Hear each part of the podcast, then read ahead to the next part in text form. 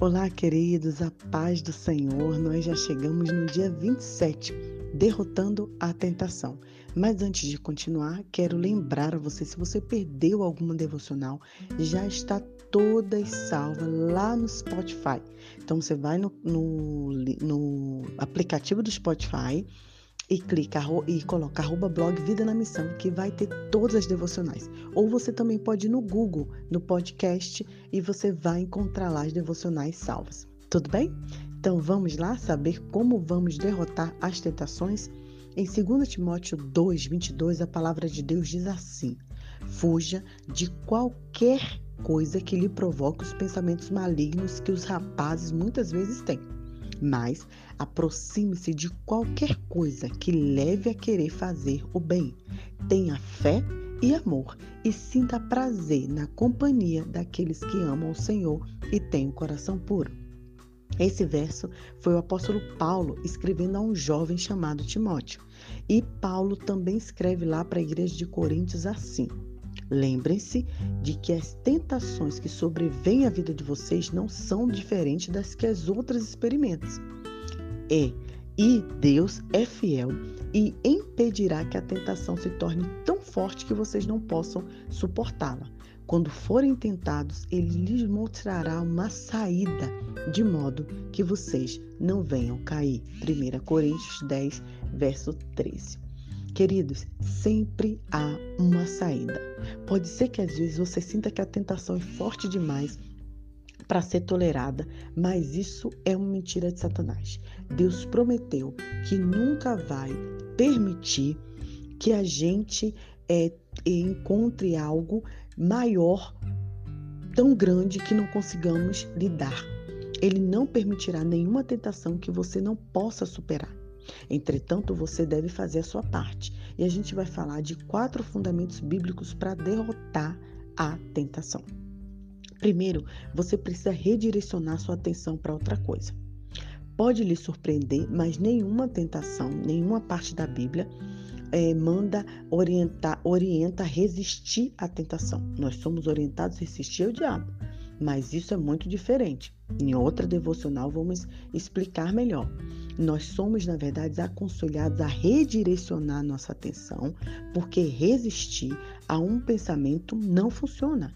Isso só aumenta a nossa concentração e fortalece a coisa errada, a sedução.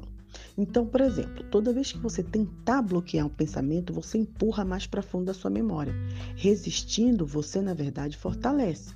Isso ocorre principalmente com as tentações. Você não derrota a tentação combatendo a sensação que ela traz. Quanto mais você combate o sentimento, mais ele consome e controla você. Você fortalece quando pensa nele.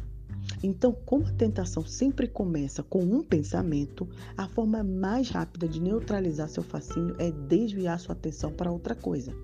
Não combata o pensamento, mas mude de canal da sua mente. Concentre seu interesse em outra ideia e esse é o primeiro passo para derrotar a tentação. Você já viu quando você vê um anúncio de comida e você começa a sentir fome? Ou você começa a ver alguém tossindo e você começa a querer tossir também? Ou alguém boceja na sua frente e você boceja também? Então, esse é o poder da sugestão. Naturalmente, nos movemos para onde dirigimos a atenção. Quanto mais você pensa a respeito de alguma coisa, com mais força ela se apodera de você.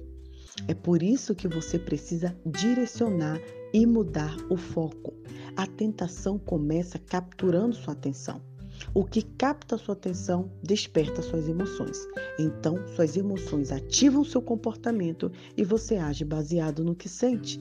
Quanto mais você se concentrar em eu não quero fazer isso, mais você vai se sentir aprisionado. Então, precisamos mudar nossa perspectiva espiritual. Na perspectiva espiritual, a mente é o órgão mais vulnerável. Para reduzir a tentação, mantenha-a ocupada com a palavra de Deus e com bons pensamentos. Você derrota os maus pensamentos pensando em algo melhor. Muito interessante que esses dias eu aconselhei uma querida que está gestante, ela estava com muito medo, está ficando muito preocupada. E eu falei para ela: olha, 1 Pedro 5,7, lançando sobre ele toda a vossa ansiedade, que ele cuida de vós. Recita esse versículo, vai falando esse versículo, vai colocando na mente, porque aí, ó, as suas preocupações vão mudando de foco. Então, nós derrotamos o mau pensamento pensando em algo melhor. É o princípio da substituição. Você sobrepuja ao mal com bem. O inimigo não pode tomar sua atenção quando sua mente está preocupado com algo mais. É por isso que a Bíblia insiste em que mantenhamos a mente direcionada. A palavra fala: fixem seus pensamentos em Jesus. E eu amo esse versículo Filipenses 4, 7 e 8 que diz assim: Encham a mente de vocês com tudo que é bom e merece elogio, tudo que é verdadeiro, digno, correto, puro, agradável e decente. Se você realmente quer derrotar a tentação, deve administrar sua mente e controlar o que você absorve. Eu lembro que no início da pandemia também eu estava ficando muito ansiosa, muito nervosa, muito preocupada com meus pais que estão no Brasil, com meus sogros, né? E com todos os meus conhecidos. E eu via aquelas coisas no jornal, na, na, nas redes sociais, eu começava a ficar nervosa. E aí o que, que eu falei? Falei, Senhor, não dá. Não dá para eu orar, dizer que eu estou entregando minha vida ao Senhor, minhas preocupações e depois ficar nervosa vendo as coisas. Então o que, que eu fiz? Parei de ver. Parei de ver, confiei no Senhor e redirecionei a minha mente.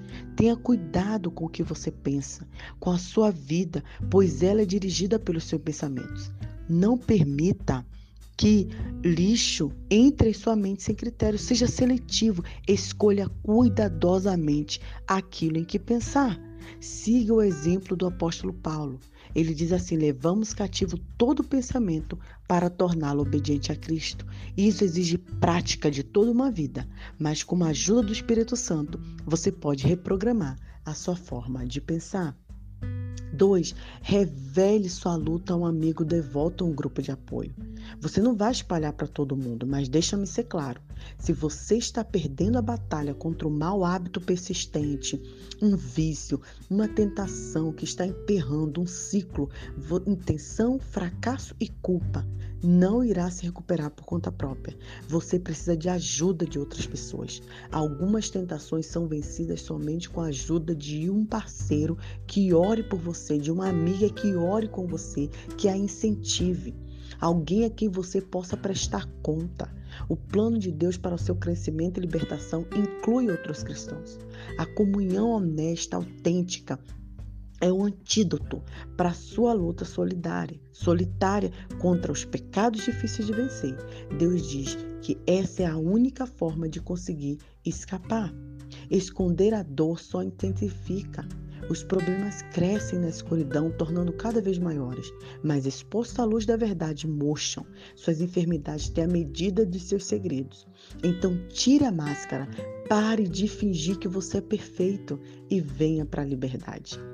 Tem um programa maravilhoso chamado Celebrando a Recuperação, que é um processo bíblico de recuperação de etapas. E essas pessoas precisam o quê? Compartilhar seus hábitos, mágoas e vícios. Isso é importante, porque o inimigo quer que você pense que o seu pecado e sua tentação são exclusivos e que você deve manter em segredo. A verdade, queridos, é que estamos todos no mesmo barco.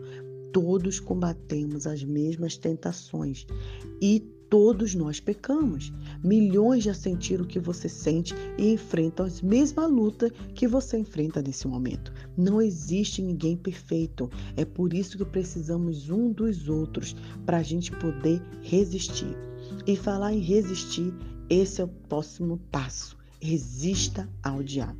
Após termos nos humilhado, submetidos a Deus, somos orientados a desafiar o inimigo resista para que ele fuja. Não nos é, vamos ficar pacificamente diante dos seus ataques. Nós devemos contra-atacar.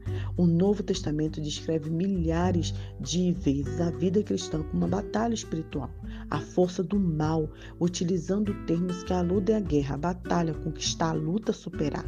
Os cristãos muitas vezes são comparados como soldados. Como podemos então resistir? Use o capacete da salvação e a espada do Espírito, que é a palavra de Deus. O primeiro passo é você aceitar que a salvação vem de Deus. Você não é capaz de dizer não ao diabo, ao menos que tenha dito sim a Cristo. Sem Cristo, não temos defesa contra esse inimigo. E o capacete da salvação é nossa mente protegida por Deus. Lembre-se disso. Você é crente, é cristão, e Satanás não pode obrigá-lo a fazer alguma coisa apenas sugerir. Então você deve usar também a segunda arma, que é a palavra de Deus. Jesus deu exemplo quando foi tentado no deserto. Toda vez que o inimigo vinha com uma sugestão, ele recitava a Bíblia. Toda vez que acontecia alguma coisa, ele falava da palavra. Nós devemos fazer o mesmo. Há poder na palavra de Deus. E por fim também, perceba sua vulnerabilidade. Deus nos adverte para nunca ficarmos orgulhosos ou muito confiantes. Eu gosto muito de um versículo que diz: Aquele que está de pé, cuide para que não caia. Nas circunstâncias boas, é, adequadas, qualquer um de nós é capaz de qualquer pecado. Não devemos jamais baixar a guarda e achar que somos fortes, e achar que não, eu sou a líder, eu sou pastor, já sou crente há muito tempo, eu não preciso disso. Não, queridos, cuidado. Não se ponha por descuido em situações que lhe tragam tentações, evite-as. Lembre-se que é mais fácil ficar fora das tentações do que sair dela. E a Bíblia diz: não seja imaturo nem autoconfiante. Você não é exceção. Você pode cair de cara no chão como qualquer um. Esqueça a autoconfiança, ela não vale nada. Cultive a confiança em Deus. E para meditar, a quem eu poderia pedir para ser meu parceiro espiritual, para me ajudar a derrotar uma tentação persistente, orando por mim? Vamos juntos em oração? Deus abençoe seu coração. you